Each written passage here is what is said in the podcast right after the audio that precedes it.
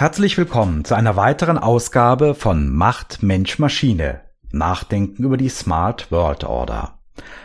Ein Podcast über Nachhaltigkeit und Verantwortlichkeit digitaler Technik. Heute reden wir mit dem Sozialwissenschaftler Moritz Hütten. Hallo allerseits.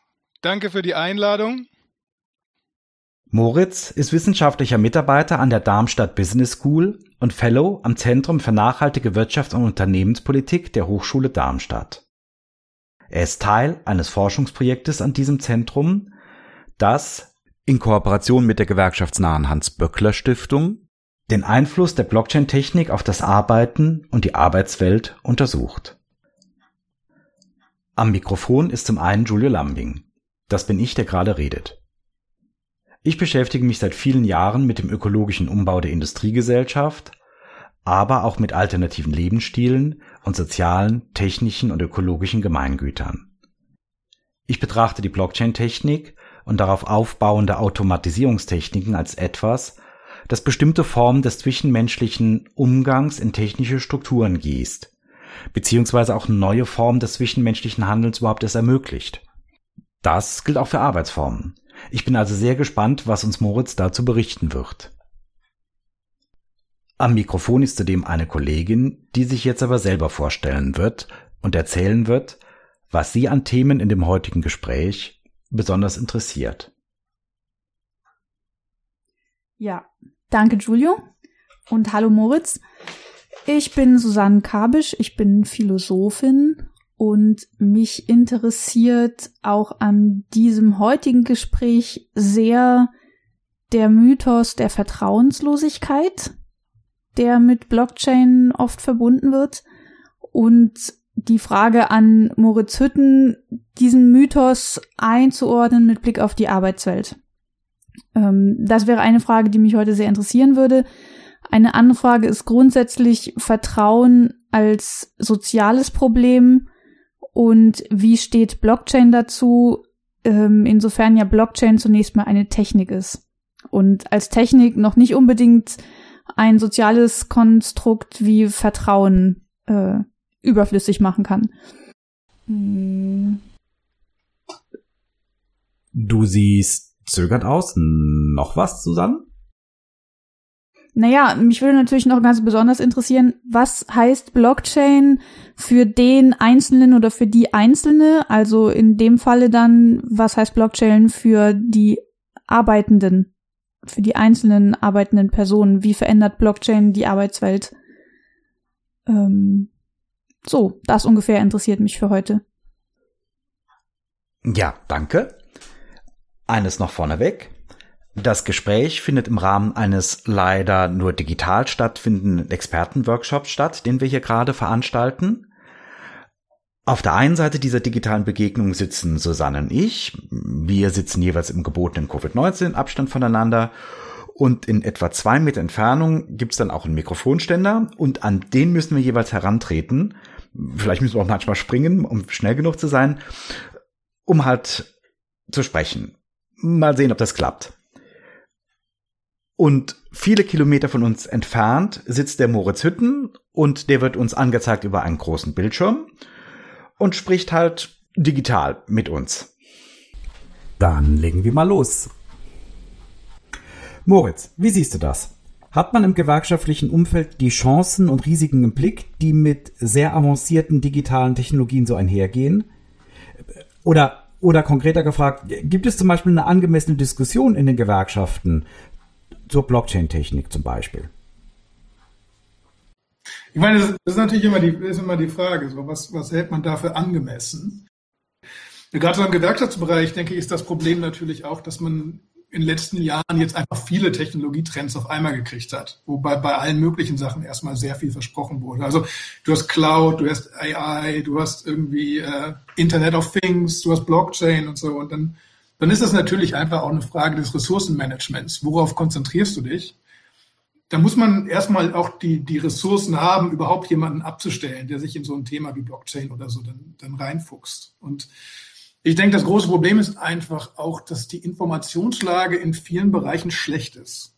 Es gibt es seit 2008 mit Bitcoin Und so als, als richtig, als großes Thema kommt es dann so 2014, 2015 auf mit dem Thema, wenn dann, wenn dann alle, viele Leute so diesen Übergang machen, sagen, okay, es gibt dann Bitcoin, aber Bitcoin wird irgendwie nur noch als Instanz einer, einer zugrunde liegenden Basistechnologie der Blockchain gesehen. Und dann wird das Thema ja sehr groß und dann, dann wird aber auch einfach wahnsinnig viel kommuniziert darüber. Auf, auf allen Kanälen wird wahnsinnig viel geschrieben und wahnsinnig oft, sowohl in der Presse als auch, als auch im akademischen Umfeld, wurden dann sehr viele sehr spekulative Eigenschaften einfach übernommen. Okay, dann haben wir jetzt eine Blockchain und dann können wir vertrauenslos interagieren und dann können wir das und alles ist transparent und so weiter. Und das ist natürlich dann erstmal auch einfach eine, schwierige Arbeit der Informationsbeschaffung, weil du kannst nicht sagen, okay, ich lese jetzt einfach mal irgendwie die zehn wichtigsten Artikel oder ich kaufe mir mal zwei Bücher und guck's mir an, sondern es ist eigentlich eine riesige Filterarbeit. Und also ich meine, einerseits ist natürlich der simple Schritt, äh, es gibt unser Projekt, also wir wurden dafür finanziert, dass wir uns dieses Thema mal drei Jahre angucken können und das einordnen und so. Und jetzt muss man natürlich einfach gucken, in, inwiefern, was genau man da eigentlich dann Gewerkschaftern auch an die Hand geben will. Okay, jetzt haben wir es schon so oft angesprochen. Ähm, kannst du mal erklären, was das für ein Forschungsprojekt ist, was du da oder was ihr da in der Hans-Böckler-Stiftung macht? Was Ende 2016, Anfang 2017 haben wir, glaube ich, dieses Projekt beantragt. Da ging es darum, es war gerade so ein bisschen auch eine Hochzeit der Blockchain-Euphorie, in der sehr viele Leute sehr viel dazu versprochen haben, was so eine Blockchain denn leisten kann und dass sie letztendlich gesagt haben, so das ist, das ist eine Technologie, die wird, wird eigentlich die Gesellschaft komplett umwälzen. umwälzen. Also wirklich zu sagen, es, es ändert nicht nur das Finanzsystem, es ändert eigentlich alle Bereiche der Gesellschaft. Und wir haben dann damals gesagt, naja, das, das hätten wir gerne genauer. Und dann haben wir einen Antrag an, äh, für die Hans-Böckler-Stiftung geschrieben, einen Forschungsantrag, dass wir gerne ein Projekt gefördert hätten, das sich damit auseinandersetzt, was denn Blockchain konkret auf der Organisations- und Arbeitsebene eigentlich verändert und was es dort bedeutet und was denn, was denn auch dran ist an, an diesen doch sehr, sehr weit gefassten Versprechen. Und das war so ein bisschen der Aufhänger für dieses Projekt. Und dementsprechend haben wir uns auch, wir haben es auch, sehen uns dann auch sehr klar in der, eher in der qualitativen Sozialforschung auch wirklich zu sagen, wenn man wissen will, was denn tatsächlich passiert, also wie sich so eine Technologie entwickelt, dann muss man die auch immer als, als sehr, als sozial konstruiert verstehen. Es gibt nicht einfach nur so eine deterministische Technikfolge, es gibt irgendwie die Eigenschaft der Blockchain und dann passiert X oder so, sondern man muss gucken, wie arbeiten die Leute damit, wie übersetzen sie das in verschiedene Kontexte, wo, wo, wovon fühlen sie sich eigentlich dabei angesprochen und inwiefern, inwiefern kaufen sie auch so ein bisschen die, die ideologische Ausrichtung dieser Technik. Das war dann auch so ein bisschen die Aufgabe, das, das alles zu reflektieren und zu hinterfragen und darum dann auch vor allem diese, diese qualitativen Interviews, die wir im Rahmen unseres Projekts geführt haben, mit verschiedenen Vertretern aus dem Blockchain-Bereich, auch Leute, die allesamt auch in irgendeiner Weise Erfahrung da hatten, also entweder weil sie irgendwie in einem Innovationslab einer Bank arbeiten oder weil sie als Consultant sich mit dem Bereich ein paar Jahre beschäftigt haben oder weil sie irgendwie die Community-Events organisieren oder so. Das waren dann so die Partner, mit denen wir geredet haben, um zu fragen, so, also äh, eigentlich war die, ich denke, letztendlich ist die Frage wirklich zu sagen, was macht ihr denn wirklich, wenn ihr sagt, dass ihr macht? Okay, und was kam da so raus bei diesen Interviews? Oder allgemeiner, was sind die Ergebnisse eures Forschungsprojekts? Ich denke, was man so, was man so, was relativ auffällig, vielleicht der erste auffällige Punkt in diesem Kontext ist, ist zu sagen, es gibt es gibt recht deutliche Zeitdimensionen, die oft thematisiert werden in diesen Interviews. Also es gibt einerseits gibt es so, gibt es so irgendwie das Gefühl, man müsste jetzt, müsste jetzt sehr viel reinstecken, um am Puls der Zeit zu bleiben. Also das ist, glaube ich, so ein bisschen das Kernthema, wenn man wirklich diesen Übergang von Innovation zu Disruption macht und ähm, sich mal überlegt, wie wird denn Disruption heute eigentlich verstanden? Weil Disruption wird ja heute durchaus hat sich durchaus ja relativ weit oder ein Stück weit auch davon entfernt, was dieser Begriff eigentlich mal beschrieben hat. Der war ja irgendwie eigentlich ursprünglich relativ eng gefasst für, für eine bestimmte Art der technischen Umwälzung, während er heute ja fast eigentlich synonym mit Innovation gebraucht wird. Also Leute sagen das ja einfach die ganze Zeit, Disruption hier, Disruption da. Ich denke, der große Unterschied in der Disruption ist, dass Menschen auf einmal den Eindruck haben, dass Innovation ganz plötzlich aus dem Nichts fast kommt. Also dass es einfach nicht mehr diese Zeitdimension gibt, dass du sagst, okay, wir haben jetzt lange darauf hingearbeitet und darum sind wir safe, sondern jetzt sagen alle immer so, es könnte jeden Moment alles kippen. Plötzlich kommt die Plattform, plötzlich kommt das, plötzlich kommt das. Ja, das ist so ein bisschen, ich glaube, das ist so ein bisschen das Dauerthema. Das Gefühl ist, die Zukunft passiert, aber sie passiert nicht irgendwie überall, sondern sie passiert irgendwo, wo man sie finden muss oder wo man Angst hat, dass man, dass sie passiert, ohne dass man es mitkriegt. Weil das ist so ein bisschen die Kehrseite dieser Zukunftszeitorientierung, zu sagen, auf der anderen Seite gibt es einfach die große Angst, zurückzubleiben. Die ist, glaube ich, sogar noch präsenter als die Überzeugung, dass die Zukunft über irgendwo passiert, ist eigentlich die durchgängige Angst, abgehängt zu werden. Und die ist auch jetzt gar nicht so sehr daran geknüpft, dass irgendjemand glaubt, dass da jetzt einfach so ein Start-up kommt und einfach, einfach die Welt verändert. Das ist gar nicht so präsent, sondern das sind eher dann wirklich auch konkrete Ängste zu sagen, wir haben heute schon die Plattform. Und die größte Angst ist dann bei den meisten Akteuren eigentlich, dass die Plattformen sich weiter ausbauen. Also sagen wir Google, Apple, Amazon und so. Das, da, wo auch echte Machtressourcen hinter sind und wo richtig viel Kohle halt sitzt. Warum verpassen wir das? Kriegen wir eigentlich was mit? Und das ist auch so ein bisschen dann für viele auch so ein bisschen der Stein des Anstoßes gewesen, diese internen Innovationslabs und zu, zu, zu gründen, indem man halt irgendwie versucht, auch diese Art von, von Innovation im Unternehmen selber abzubilden. Ich meine, der nächste Punkt ist, ich glaube, was, was viele, was viele bei Blockchain sehr bewegt und was auch immer wieder in den Interviews eigentlich eines der zentralen Themen ist, ist, es ist motivierend und spannend. Also sie haben oft den Eindruck, dass sie einen Spielraum haben, jetzt was auszuprobieren, ausprobieren können, was davor oft nicht drin war. Vor allem auch im, im, äh, im eigentlich so etablierten Unternehmen, wo man eigentlich sagt, so eine Innovationseinheit sich auch mal zu gönnen, die einfach mal irgendwie auf der grünen Wiese konzipiert und mal experimentieren kann, das ist was, was, das ist jetzt nicht ganz Blockchain-spezifisch, aber das ist schon so ein Trend, der weiß ich nicht. Also ich glaube, das, das älteste Innovationslab, das ich hier irgendwo so gesehen habe, war dann so 2006 oder 2006 oder so. Die, ich glaube bei DB System oder so. Das ist dann vor der Blockchain, aber schon, die werden ja schon aus dieser Idee heraus gegründet, dass es da irgendwie wichtige Digitaltechnologien gibt, mit denen man sich jetzt befassen muss und dann das ist schon eine andere Art und Weise, damit zu arbeiten. Also die ist normalerweise auch zweckgebundener und auch in den Interviews in denen das thematisiert wurde, war auch der Punkt, die haben auch viel von außerhalb rekrutiert. Also sind auch dann gar nicht in diesen Innovationslabs, sind das dann oft auch Leute, die gar nicht so aus dem eigenen Unternehmenskontext gekommen sind, sondern auch, auch oft mal von außerhalb. Auch in manchen Fällen sogar aus dem Blockchain-Bereich selber. Also irgendwie Bitcoin-Enthusiasten der ersten Stunde bei einer Bank oder weiß nicht, jemand, der sich mit einem DAO beschäftigt bei, einer, bei, einer, bei der Entwicklungshilfe. Das schließt so ein bisschen an das Thema an, dass dann oft auch der Punkt ist, dass die Leute den Eindruck haben, das ist jetzt eine Chance, Fehlentwicklungen der Vergangenheit zu korrigieren. Dass man diesmal bestimmte Dinge besser machen kann unter diesem Label. Äh, spannend. Kannst du das noch mal ein bisschen genauer ausführen?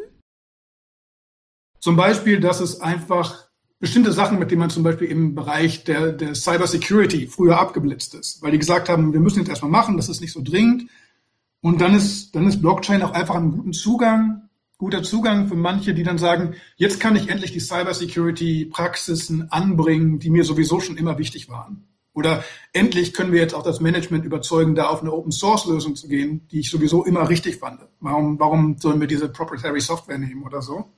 Es ist so dieses, dieses vielfache Motiv des Bessermachens. Einmal die Startups oder so, die, die oder Aktivisten auch, die gesagt haben, wir haben uns das jetzt angeguckt und wir können das besser als die Bank, wir können das besser als die Versicherung. Die haben aber auch in diesem professionellen Umfeld, in dem Leute schon in etablierten Unternehmen sind, wo dann jemand sagt, endlich können wir halt die IT besser machen, so wie wir uns das wünschen, was halt lange Zeit ab, abgeblitzt ist, aus Kostengründen oder aus praktischen Gründen. Das ist ja, ist ja schwierig auch. Du kannst ja nicht einfach die ganze IT irgendeines Unternehmens dann immer anhalten und irgendwie umbauen. Das ist ja immer so das, was man sich da auch nochmal in Erinnerung rufen muss, dass Blockchain eigentlich in einem Bereich passiert, den im normalen Leben niemand interessiert hat wenn man, wenn man das mal so ein bisschen deutet, es wird eigentlich wahnsinnig viel Wissensmanagement betrieben von den Akteuren, die da involviert sind. Die müssen einerseits sollen sie halt irgendwie Wissen bereitstellen und in dieser Rolle müssen sie eigentlich ähm, kritisch sein und, und äh, gerade diesen Weg der Entzauberung mitgehen. Gleichzeitig ist aber auch den Blockchain-Mythos natürlich ein Stück weit das, was das trägt. Was immer halt so, wo es halt immer wieder hin und her geht zwischen, zwischen Einmal die Entzauberung, aber doch auch eine strategische Nutzung der Mythisierung. Stichwort Mythos. Du hast jetzt von Mythos und Aufklärung gesprochen. Da würde ich gern auf den inzwischen viel zitierten Blockchain-Hype zu sprechen kommen.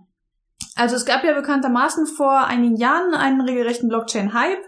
Der Hype ist inzwischen abgeflacht und ich würde jetzt gern von dir wissen, wie nimmst du ähm, die Blockchain-Industrie im Moment wahr? Also was hat sich verändert? Wo hat sich der, der Diskurs hinentwickelt nach dem Blockchain-Hype?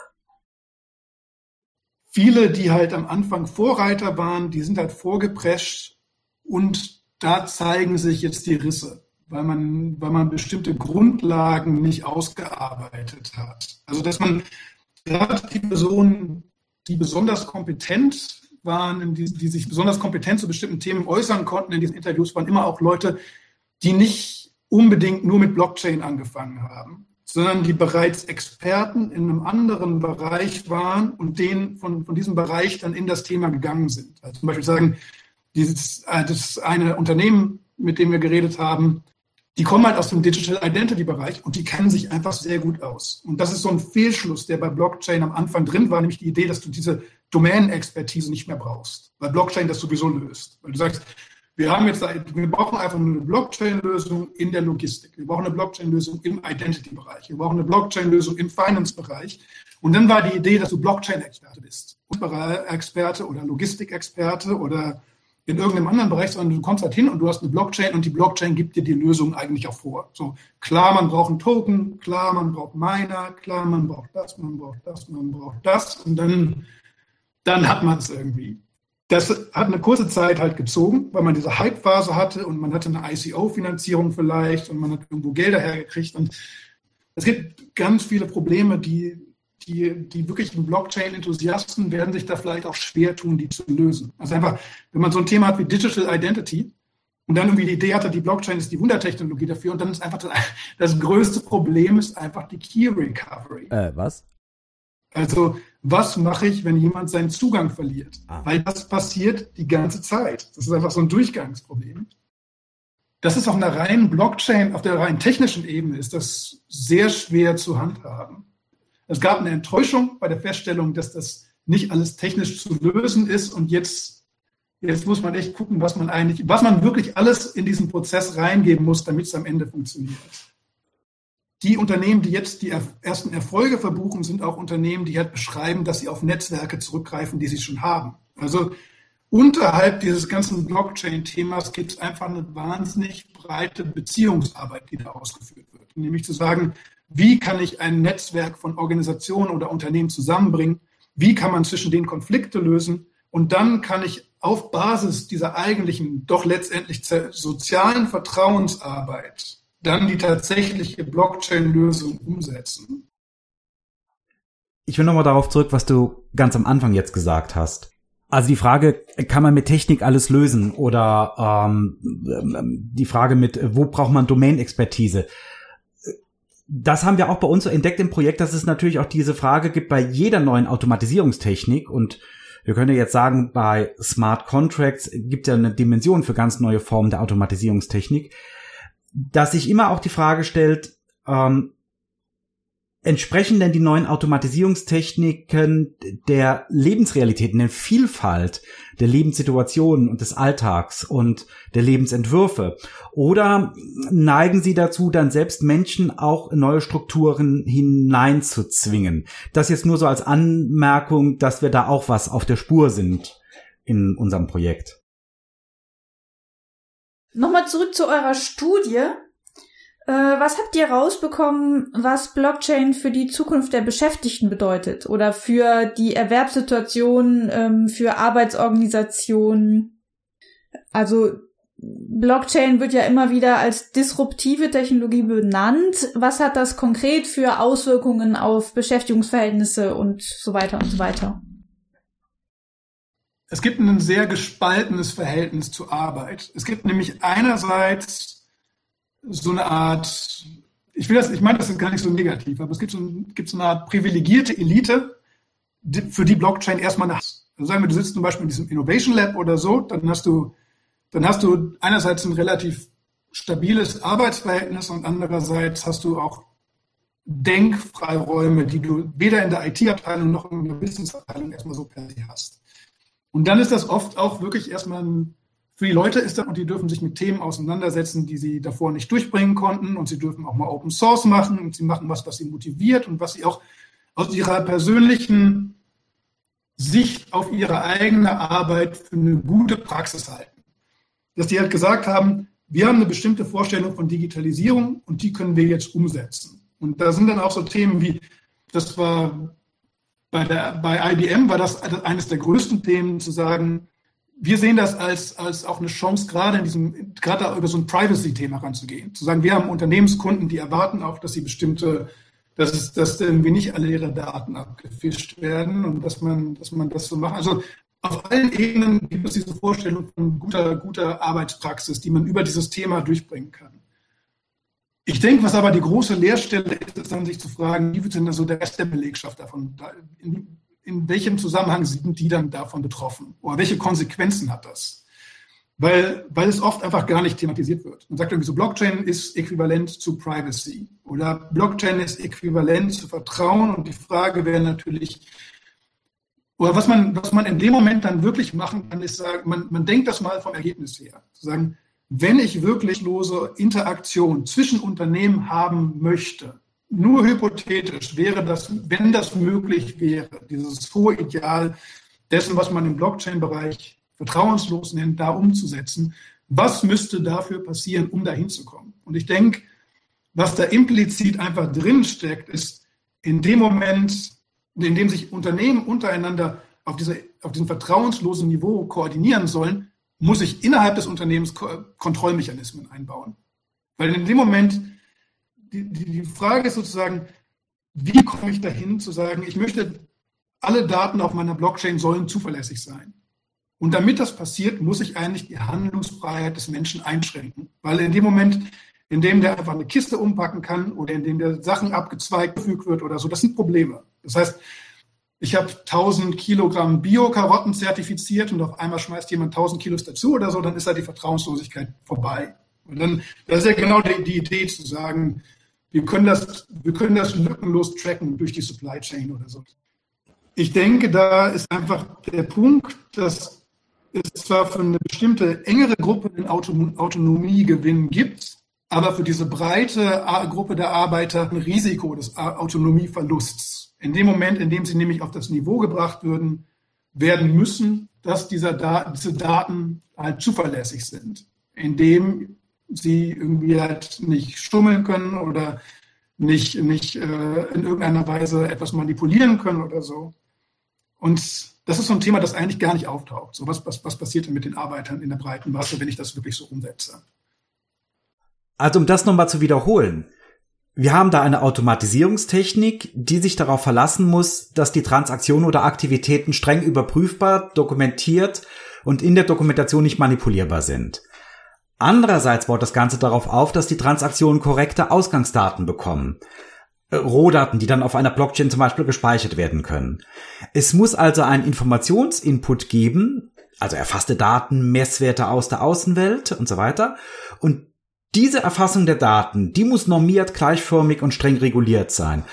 Und das setzt ganz neuen Druck auf die Arbeitnehmerinnen und Arbeitnehmer voraus, sich dabei entsprechend regelhaft und genau zu verhalten. Ist das richtig wiedergegeben?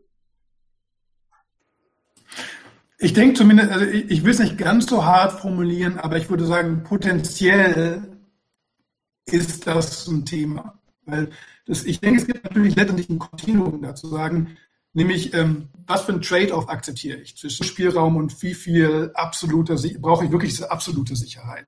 Es gibt ja schon auch zu sagen, ich könnte ja auch einfach sagen, ich irgendwie, ich muss halt die Zertifikate am Anfang der Supply Chain ausstellen. Das sind jetzt irgendwie halt diese 1000 Möhren. Und das gebe ich dann über, über diese Lieferkette über zwölf Schritte so weiter. Dann, dann track ich natürlich nicht irgendwie alle Karotten oder so und ob das jemand austauscht oder so, aber ich weiß halt zumindest, habe ich schon mal den Vorteil, dass jemand nicht über diese 1000 Kilo hinauskommt, weil das Zertifikat ansonsten an der Stelle davor nicht da war. Sowas, das ist, das ist nicht dieser hohe Standard der Vertrauenslosigkeit, den sich viele der Blockchain-Enthusiasten dann vorstellen, aber es wäre zumindest, es ist eine moderate Verbesserung. Aber in dem Moment, je enger, je höher ich die Sicherheit schrauben will, desto mehr muss ich mich fragen, wo ist die Autonomie von Arbeitern oder von von Managern oder von den einzelnen Teilnehmern dieser Supply Chain, wo ist Autonomie, Autonomie ein Problem? Weil nämlich immer, so, sobald Autonomie da ist, komme ich aus diesem vertrauenslosen Bereich zurück in den Vertrauensbereich. Dass ich sage, ich muss darauf vertrauen, dass diese Technik korrekt zusammengesetzt wurde oder dass das Sourcing dieser Ressourcen so und so gelaufen ist und so. Und ich denke, das ist einfach, das ist gleichzeitig ein Kontinuum und ein Spannungsverhältnis. Zu sagen, je mehr ich in die eine Richtung, je mehr ich Richtung absoluter Sicherheit gehe, desto mehr muss ich Autonomie einschränken.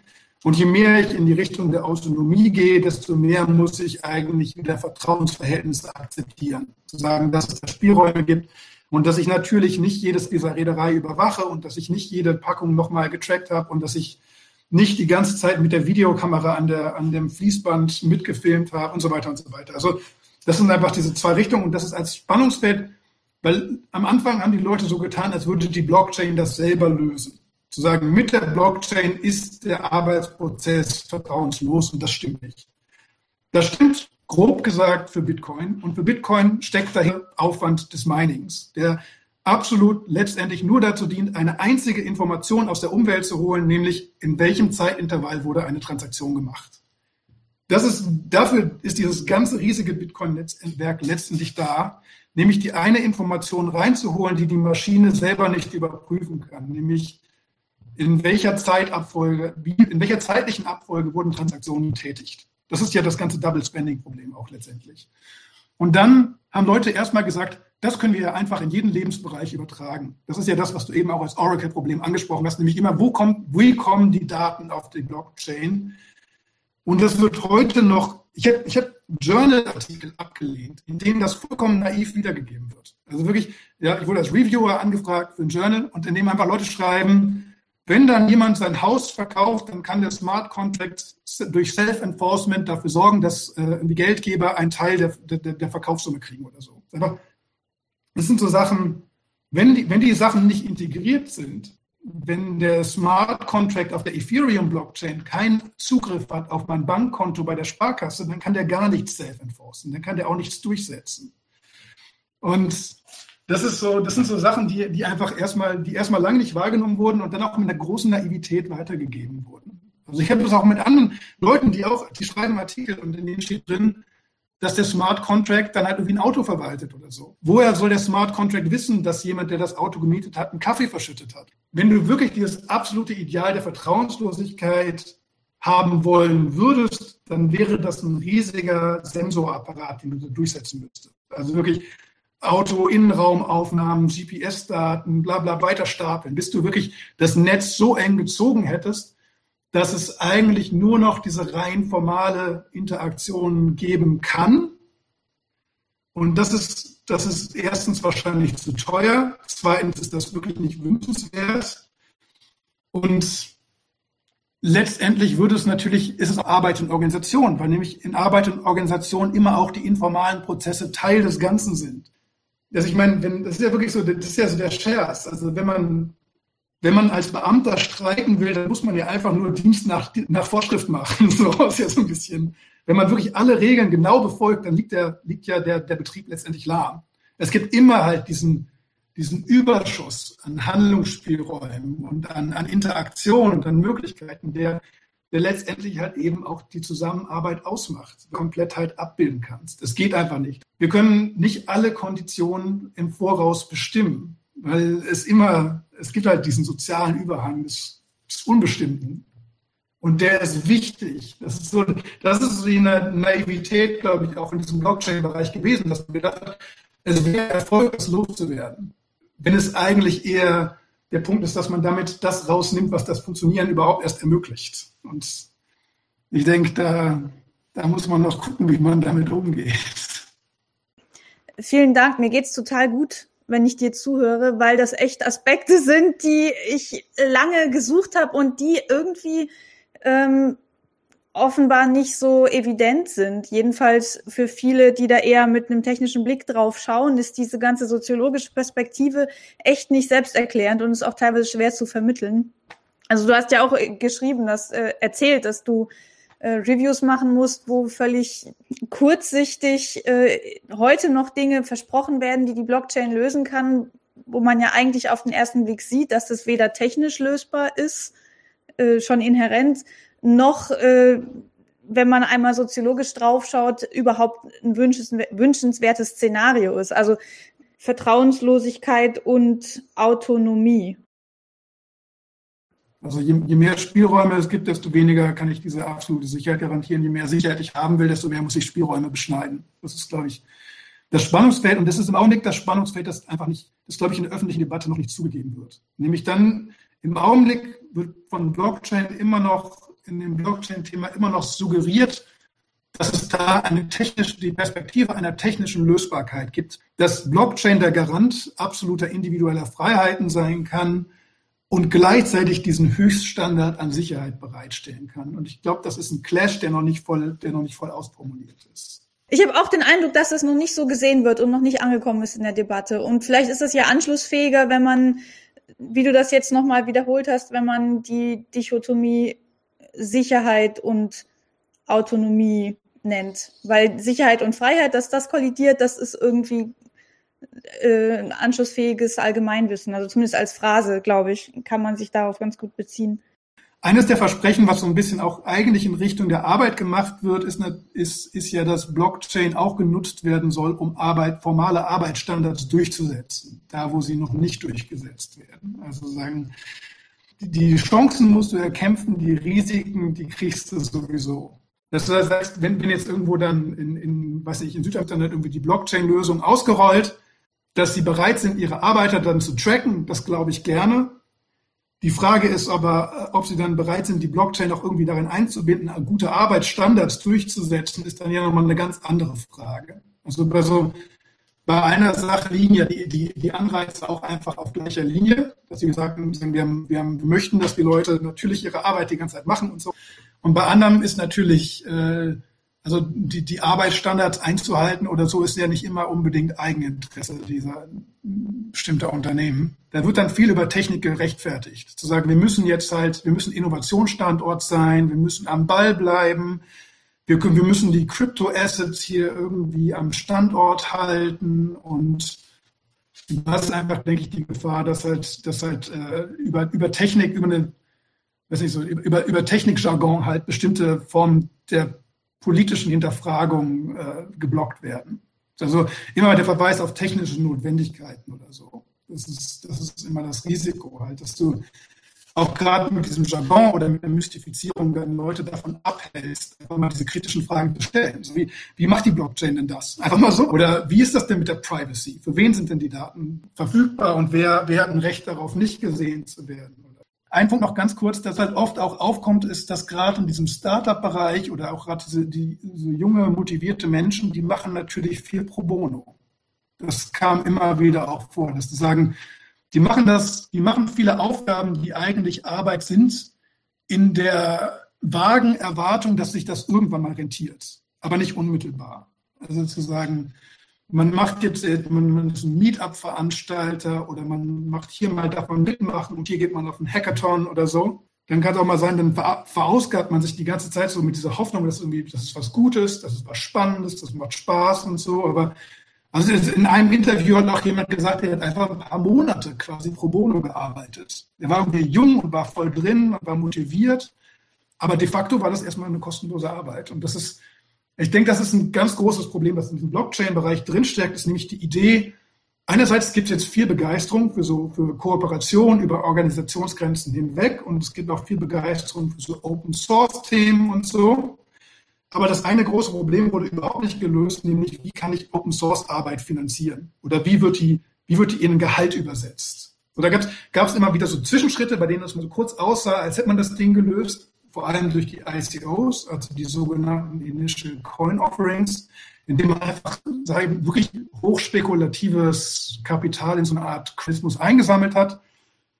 Und dann, dann hat man halt einfach gesagt, okay, dann können wir halt so Arbeit finanzieren. Und man sammelt halt die Kohle ein und dann kann man die Leute bezahlen. Aber es ist einfach immer noch unklar, wer, wer finanziert das? Oder wer, wer, wer wäre auch bereit, eine Art öffentliche Infrastruktur im Bereich zu bezahlen? Und einfach die Frage, wie, wie übersetze ich meine, meine Arbeit in Gehalt, ist einfach, einfach nicht gelöst in diesem Bereich. Das hat man jetzt so ein bisschen ignoriert, aber das steht eigentlich noch aus.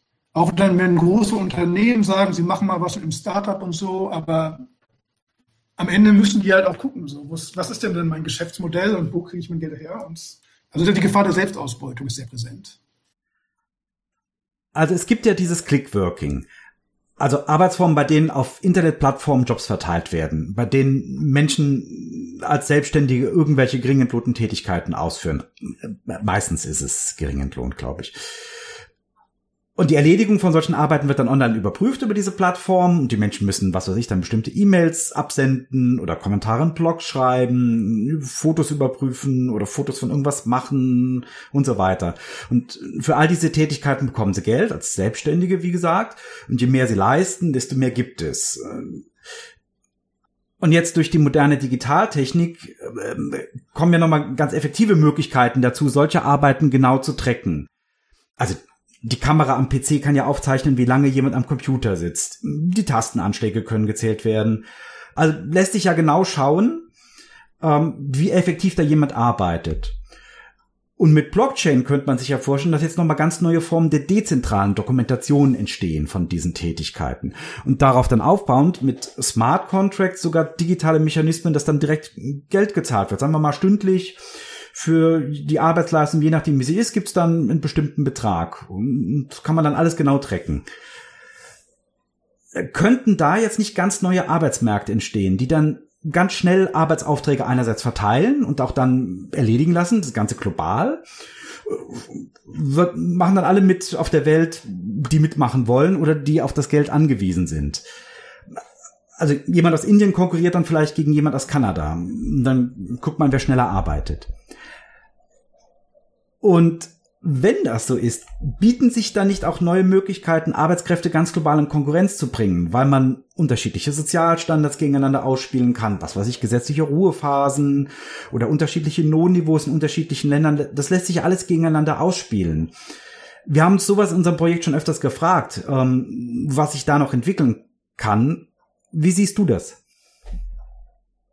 Das ist ja von Anfang an auch das Problem der, der Blockchain gewesen, dass sie eine enorme Machtvergessenheit hat. Dass sie nämlich von der sehr stark von der Idee geprägt war, dass wenn du formale Machtbeziehungen abschaffst, informale, informelle Machtbeziehungen auch abgeschafft sind. Und das ist natürlich in dem Moment, in dem du eine Machtasymmetrie hast, kann die natürlich immer an erster Stelle eine Tracking-Technologie sein, in der du, mit der du diese Machtasymmetrien verfestigst. Also wenn du sagst, ich biete auf einer Blockchain, ich habe ich hab eine Blockchain-Integration, dann wahrscheinlich mit, mit einer Plattform, bei der jemand äh, bestimmte Arbeiten, die komplett am Computer erledigt werden und die gut verfolgbar sind. Also das gibt es ja wirklich viel, also irgendwie dann so Clickworking, hast du ja gerade genannt.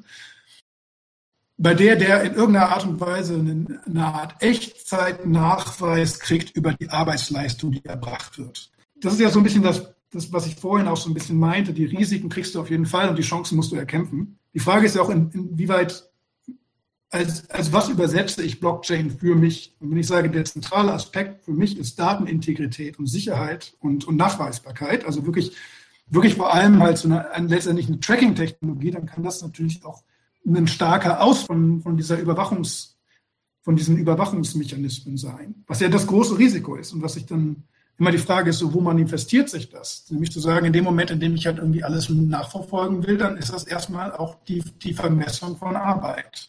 Wenn ich das einfach in der Machtasymmetrie jemandem an die Hand gebe, eher dafür genutzt, dass jemand Druck macht, als dass jemand irgendwie einfach seinen indischen Clickworkern dann einen Bonus zahlt oder so. Das ist ja dann eher unwahrscheinlich, sondern der wird eher sagen, okay, du bist im unteren 10 Prozent aller unserer Mitarbeiter und äh, erklär mir mal, warum du kein Problem hast. Das ist ja auch so ein bisschen der große Krux, glaube ich, wenn man halt Digitalisierung denken würde. So wie sie vorgestellt wird, dann hast du, musst du einfach sagen, so auf dem Niveau kannst du als Arbeitnehmer nicht konkurrieren. Wenn du wirklich sagst, ich müsste gegen IT, ich müsste irgendwie gegen alle IT-Mitarbeiter aus, aus Indien und aus China und so, das wäre die Konkurrenz, mit der ich mich, mit der ich konkurrieren muss. Das ist absolut unrealistisch, dass das durchzuhalten ist. Würdest du sagen, dass wir ohne den Begriff der Machtasymmetrie nicht auskommen? Was ich bei dem Machtthema so, so so relevant halte, ist, dass, dass das so explizit auch eigentlich immer in den Hintergrund geschoben wird. Also immer zu sagen, keiner kontrolliert die Blockchain oder so. Also aber es gibt halt keine, keine Position für jemanden hier und es gibt keine Position da und da und da. dass du trotzdem sagen kannst, es gibt, es gibt eine, es gibt eine Mining-Elite, es gibt bestimmte Positionen, Personen im Feld, die haben einfach Einfluss. Also Vitalik Buterin bei, bei Ethereum zum Beispiel, der, der, der ist natürlich nicht, der ist formal nicht in Kontrolle der Ethereum-Blockchain. Aber wenn der sagt, so und so machen wir es, dann hat das einfach viel Gewicht. Und das ist sowas. Einerseits kann man das natürlich übersetzen als Ungleichheit, dass das halt, du, du gehst halt von einer Art der Ungleichheit in eine andere Art der Ungleichheit. Du hast eine Management-Elite, sondern du hast halt eine Developer-Elite oder so, die das die das oft, auch oft gar nicht aus Böswilligkeit, sondern auch irgendwie aus Naivität oder einfach aus fehlender Sensibilisierung oder so. Das ja, da sind ja auch viele Menschen, die wollen es ja wirklich besser machen. Damit sympathisiere ich. versuche das auch gar nicht irgendwie durch den Dreck zu ziehen. Sondern, aber gerade das mit der Machtasymmetrie. Es gibt seit Jahr und Tag in der Blockchain eine unglaubliche Machtvergessenheit und die ist halt sehr schwierig. Dezentralität ist gleichzusetzen mit, mit einer Gleichberechtigung der Akteure oder so. Oder einer Aufhebung der Machtposition. Also gab es noch einen Artikel von 2019 oder so, ich habe gerade den Namen vergessen, da wird es auch sehr gut dargestellt, da sagt er nämlich, dass Dezentralität ist immer nur Dezentralität auf einer Ebene. Mal fragen, auf welcher Ebene bin ich gerade. Das heißt, du kannst sagen, ich habe jetzt ein Blockchain-Netzwerk und auf der Ebene der, der, Nodes ist das dezentral. Das sind irgendwie 8000 Knoten und die haben alle irgendwie eine einigermaßen gleiche Berechtigungsebene oder so. Das kann aber vollkommen, ist vollkommen möglich, dass du auf einer anderen Ebene der, eine Rezentralisierung der Expertise, bei der du sagst, das sind dann aber wieder Programmiereliten, die dann bestimmte Entscheidungen durchsetzen können. Das heißt, Du hast nie einfach nur Dezentralität im Abstrakten auf allen Ebenen. Also du sagst, ein System ist zentral, das andere System ist dezentral, sondern du, hast, du musst immer konkret fragen, an welcher Stelle ist denn Dezentralität vorhanden und was heißt das eigentlich? Also das, was du gesagt hast, verweist ja auf die etwas komplizierte Diskussion, ob jetzt Peer-to-Peer-Netzwerke oder P2P-Netzwerke automatisch zur Gleichberechtigung führen oder nicht. Einerseits kann es ja sein, dass Nutzerinnen einer Plattform auf einer Ebene alle gleichberechtigt miteinander interagieren können, also P2P organisiert sind. In dem Fall können also alle gleichberechtigt abstimmen, alle können Inhalte veröffentlichen, alle können oder müssen sogar Rechnerkapazität oder Speicherplatz für Datenweitergabe zur Verfügung stellen und so weiter. Andererseits wird es jemand geben, der die Plattform oder das Netzwerk zur Verfügung stellt. Und die oder der kann schon dadurch Macht ausüben, dass sie oder er die Struktur zur Verfügung stellt oder eben einfach auch nur die Struktur designt und die Spielregeln festlegt. Das ist zum Beispiel verwandt mit der Frage, inwieweit Facebook jetzt wirklich ein Vorreiter der medialen Gleichberechtigung ist. Alle zwei Milliarden Nutzerinnen können ja Inhalte nach ihrem Gusto posten und verteilen. Abgesehen von den Spielregeln, die Facebook sich selbst gibt oder den Gesetzen, denen es sich unterwirft. Aber natürlich ist Facebook selbst dabei der mächtigste Spieler. Ja, oder halt ganz einfach Bitcoin ist, glaube ich, das Paradebeispiel, wo ja heute noch Menschen argumentieren, Bitcoin sei dezentral und damit äh, seien da alle Machtasymmetrien äh, per se schon äh, unmöglich. Und was wir, ich habe jetzt gerade das, das, das Wort Rezentralisierung gelernt von dir. Das kann man ja bei Bitcoin perfekt beobachten eigentlich. Ja, also ich meine, das ist auch wieder so ein Ding, wo es halt auf vielen Ebenen und sehr unterschiedlich deutlich passiert ist. Also einerseits hat man ja die ganz deutliche Rezentralität der Exchanges. Dass man einfach sagt, Bitcoin war gedacht als ein dezentrales Geldsystem und dann, oder distributed, ist ja im Deutschen wird das immer wieder durcheinander geworfen, also verteilt eigentlich sogar, nicht nur dezentralisiert. Wenn, also dezentralisiert bedeutet sozusagen, es kann ja immer noch einige Zentren haben, aber einfach mehrere. Während distributed ist ja wirklich die Idee eines komplett verteilten Netzes, in dem in dem es immer Alternativpfade gibt. Und bei Bitcoin war es halt zum Beispiel sehr deutlich. Du hast diese Exchanges gehabt, bei denen einfach, gerade so Mt. Gox am Anfang oder so, war ja wirklich so Single Point of Entry von Fiat-Geld zu Bitcoin, komplett rezentralisiert. Aber auch in vielen weniger deutlichen Punkten, zum Beispiel ähm, beim Mining oder bei der Entwicklerarbeit so, wer, wer halt so die Beiträge macht oder so, das sind ja am Ende auch nicht irgendwie 100.000 unbestimmte Leute, sondern das sind irgendwie 300 und dann sind das halt davon halt irgendwie 30 Prozent die Top-Entwickler. Das ist auch wieder, das ist gar kein Vorwurf, sondern da muss man einfach auch realistisch sein. Da wird einfach zu viel verklärt und das hat, das hat halt Probleme. Das ist wie mit Wikipedia oder so, wo man so tut, als würde das irgendwie die undefinierte Crowd schreiben. Und dann gibt es da irgendwie 1100 Top-Editor, die fast alle Arbeiten machen oder weniger sogar, weiß ich nicht wer wirklich den Groß der Arbeit macht. Es ist nicht nur die Machtvergessenheit after the fact, sondern es ist auch die fehlende Sensibilisierung für die Machtasymmetrien, indem man schon da reingeht. Das, ist, das wird ja auch nicht wirklich wahrgenommen. Dass irgendwie Leute haben unterschiedliche Hintergründe, unterschiedlichen Bildungszugang, unterschiedliche Ressourcen und so weiter und so weiter. Das ist immer so Idee, dass man das an dieser einen Stelle richten kann und dann das irgendwie in alle anderen Bereiche abstrahlt. Und einfach überhaupt, diese, was halt wirklich passiert ist, und das ist wirklich auch ein sehr obskurer Punkt, ist diese Äquivalenz von Dezentralität und Gut oder so. Es ist ja vollkommen, es ist ja eigentlich eine zweckgebundene Sache, dass ich sage, an welchen Momenten möchte ich etwas dezentral organisieren.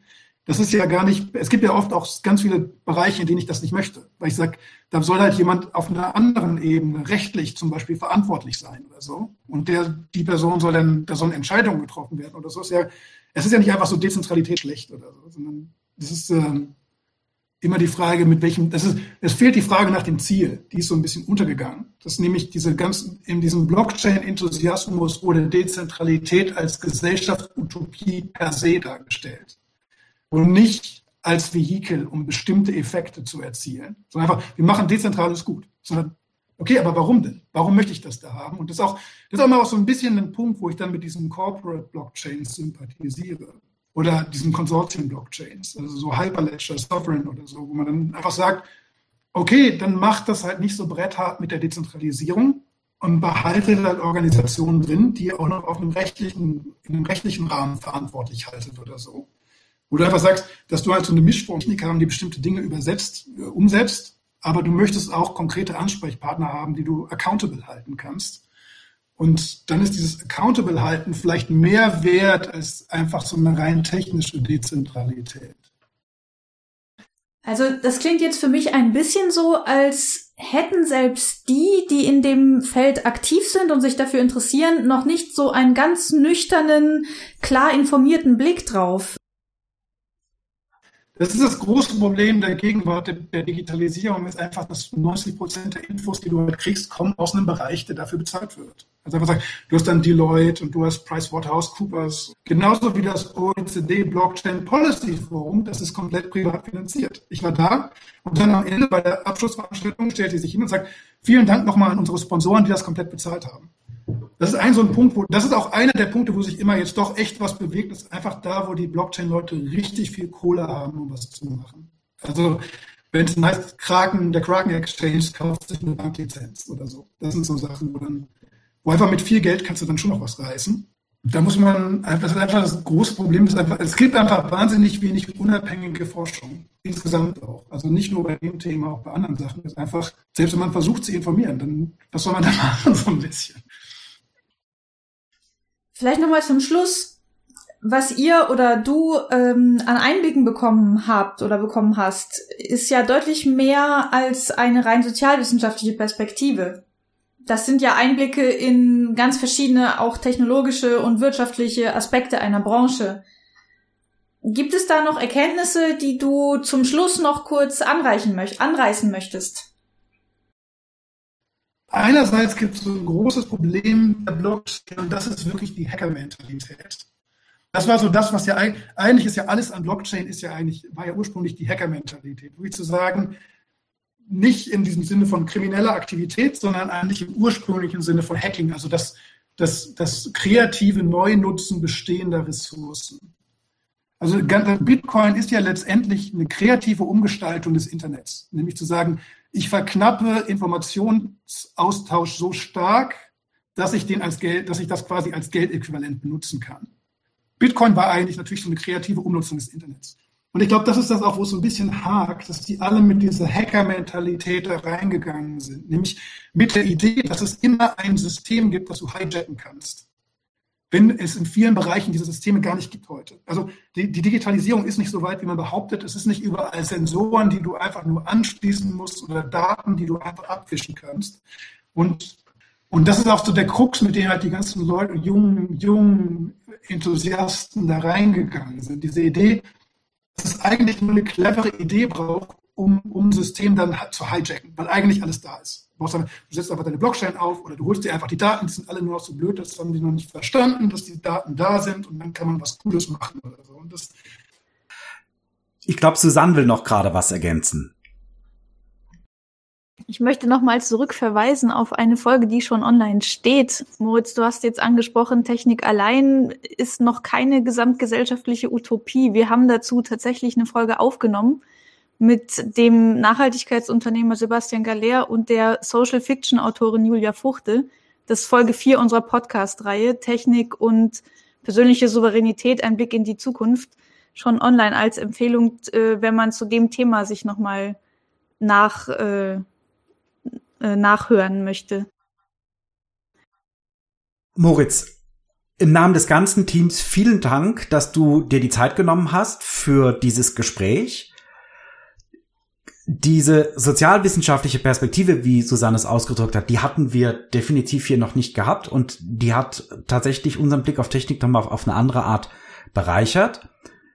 Für unsere Zuhörerinnen und Zuhörer kann ich sagen, es wird noch weitere Folgen geben. Wir verraten noch nicht welche, aber es wird auch welche geben, die, sagen wir mal, Ähnlichkeiten mit dem Blick haben, den Moritz hat. So oder so freuen wir uns schon auf eine nächste Sendung. Also sage ich Tschüss Moritz und Tschüss Susanne.